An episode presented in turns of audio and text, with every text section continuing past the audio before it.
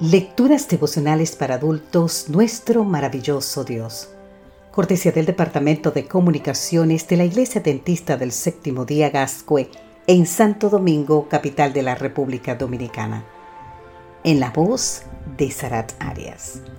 Hoy, 17 de julio, nueva oportunidad. San Marcos capítulo 16, los versículos 6 y 7 nos dicen, Ustedes buscan a Jesús el Nazareno el que fue crucificado. Ha resucitado, no está aquí. Miren el lugar donde lo pusieron. Pero vayan a decirle a los discípulos y a Pedro, Él va delante de ustedes a Galilea. Allí lo verán, tal como les dijo. Por lo menos dos razones tenía Pedro para sentirse muy mal mientras nuestro Señor descansaba en la tumba. Una por haberlo negado, la otra por haber huido junto a los demás discípulos la noche en la que fue apresado. ¿No había dicho Pedro que aunque todos los demás se escandalizaran del Señor, Él nunca lo haría? Sí, lo había dicho. Pero cuando llegó la hora de la prueba, no solo negó conocer a Jesús, sino también fue él quien propuso que se salvasen a sí mismos. Muy amarga debió haber sido la copa que Pedro bebió durante esos días de incertidumbre. ¿Habría perdón para él? Pero entonces sucede lo imaginable. El primer día de la semana, varias mujeres regresan del sepulcro anunciando que el Señor ha resucitado. La noticia es para los discípulos demasiado buena para ser verdad. De hecho, a ellos les parece que es una locura y no creen. Te invito a leer más en el libro de San Lucas, capítulo 24. Pedro, en cambio, sale corriendo al sepulcro. ¿Por qué corre?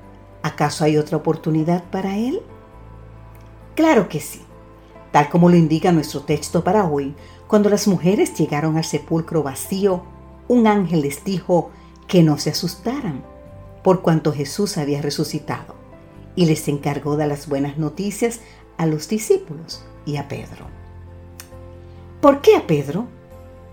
Porque de todos los discípulos era el que más estaba sufriendo por haber traicionado a Jesús públicamente. Díganle a Pedro que ha sido perdonado. Fue básicamente el mensaje que el ángel encargó a las mujeres. Algo así como, díganle que cierre ese capítulo oscuro de su vida, porque hoy él tendrá una nueva oportunidad. Una de las primeras cosas que el Salvador resucitado realizó fue asegurar a Pedro que su pecado había sido perdonado.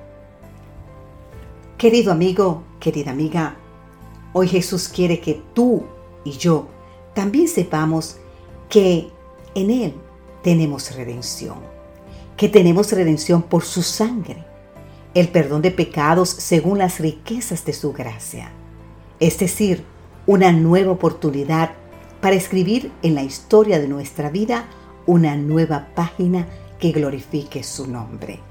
Te invito a leer más en el libro de Efesios capítulo 1. Ahora bien, ¿no es esto supremamente maravilloso? Gracias bendito Jesús por el perdón de mis pecados y porque hoy tengo una nueva oportunidad de exaltar tu nombre donde quiera que me encuentre. Amén.